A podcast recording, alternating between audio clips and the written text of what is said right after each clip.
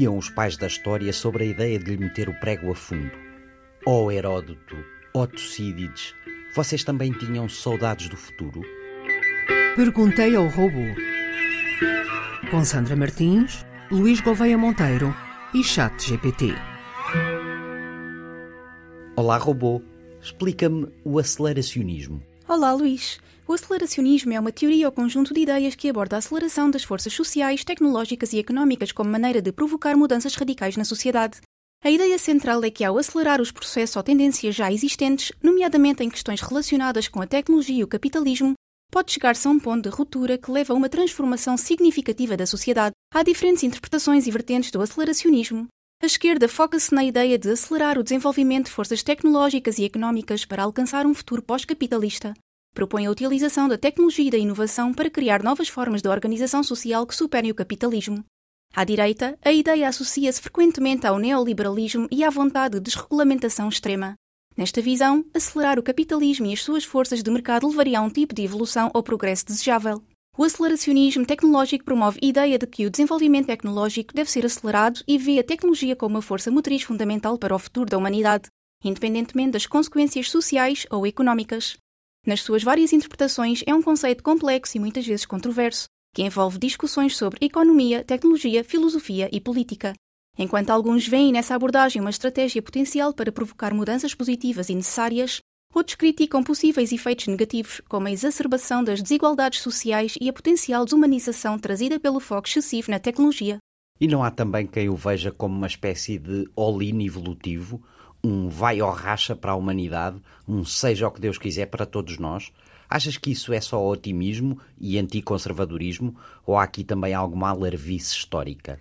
A tua descrição do aceleracionismo como um tipo de alinho evolutivo capta bem o espírito de algumas interpretações da teoria. Pode ser visto, de facto, como uma resposta radical ao conservadorismo ou a abordagens mais cautelosas e graduais de mudança social e tecnológica. Na essência, o aceleracionismo muitas vezes opõe-se ao conservadorismo, que tende a favorecer a preservação das estruturas sociais e económicas existentes.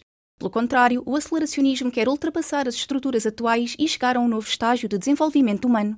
A ideia de aceleracionismo como uma alarvice histórica pode ser interpretada de diferentes maneiras. Para os críticos, a abordagem pode parecer imprudente ou irresponsável, uma vez que promove mudanças radicais sem necessariamente considerar todas as consequências possíveis. Para os defensores, no entanto, pode ser vista como uma estratégia ousada e necessária para superar desafios contemporâneos e alcançar um futuro melhor. É importante notar que o aceleracionismo não é meramente uma política ou estratégia económica, é também uma teoria filosófica que questiona a natureza do progresso, o papel da tecnologia e as formas de organização social e económica. Quem são os seus cultores? Os seus cultores são um grupo diversificado, incluindo filósofos, teóricos sociais, artistas e até mesmo alguns tecnólogos e empreendedores. Filósofos e teóricos críticos exploram as suas implicações teóricas e como ele se relaciona com outras correntes do pensamento, como o marxismo, o pós-estruturalismo e a teoria crítica. Alguns escritores, artistas e criadores interessam-se pela teoria como uma fonte de inspiração para o trabalho criativo, usando temas aceleracionistas para explorar visões futuristas ou críticas da sociedade. Em algumas áreas académicas, especialmente nos estudos dos média, tecnologia e sociedade, também é um tópico de pesquisa e debate. Analisam-se, por exemplo, as implicações teóricas e práticas em diferentes contextos sociais e tecnológicos. Alguns tecnólogos e empreendedores podem ver a aceleração tecnológica como uma chave para o progresso e transformação social. Existem também grupos de ativistas que adotam alguns dos princípios do aceleracionismo nas suas abordagens à ação política. Ok, mas dá-me nomes, baby. Claro, vamos falar sobre algumas figuras notáveis associadas ao aceleracionismo. É importante notar que não é uma escola de pensamento com uma lista definitiva de membros mas aqui estão alguns nomes frequentemente associados a esta corrente. Nick Land é um filósofo britânico considerado uma das figuras centrais no desenvolvimento inicial da teoria. As suas obras exploram temas relacionados com cibernética, teoria dos média e crítica do capitalismo. É frequentemente associado ao aceleracionismo de direita, especialmente na sua fase mais recente. Mark Fisher é um teórico cultural e crítico britânico conhecido pela abordagem crítica ao capitalismo contemporâneo e pela discussão de temas como saúde mental e cultura popular.